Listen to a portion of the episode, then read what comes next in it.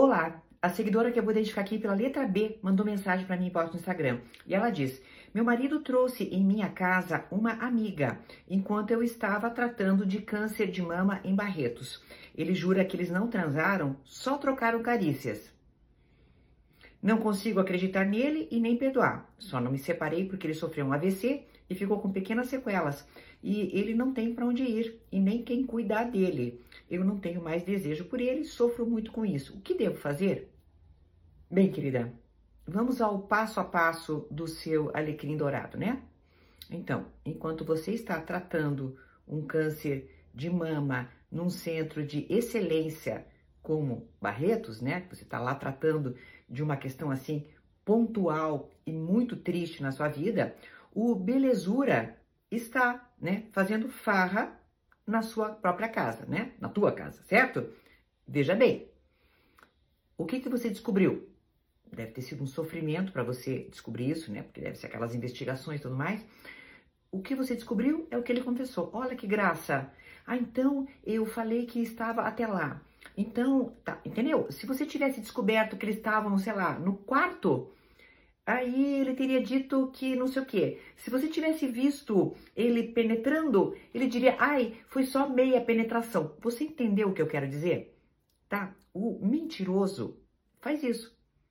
Ai, até onde você descobre é até onde ele confessa, tá? Então, não acredito nele, não consigo acreditar nele. Sim, não é para conseguir, é para não acreditar, tá? E a minha pergunta é: o que é que você está fazendo aí do lado dele? A tal da lei do retorno, pelo jeito, veio a cavalo, sabe? E deu um belo de um AVC para ele.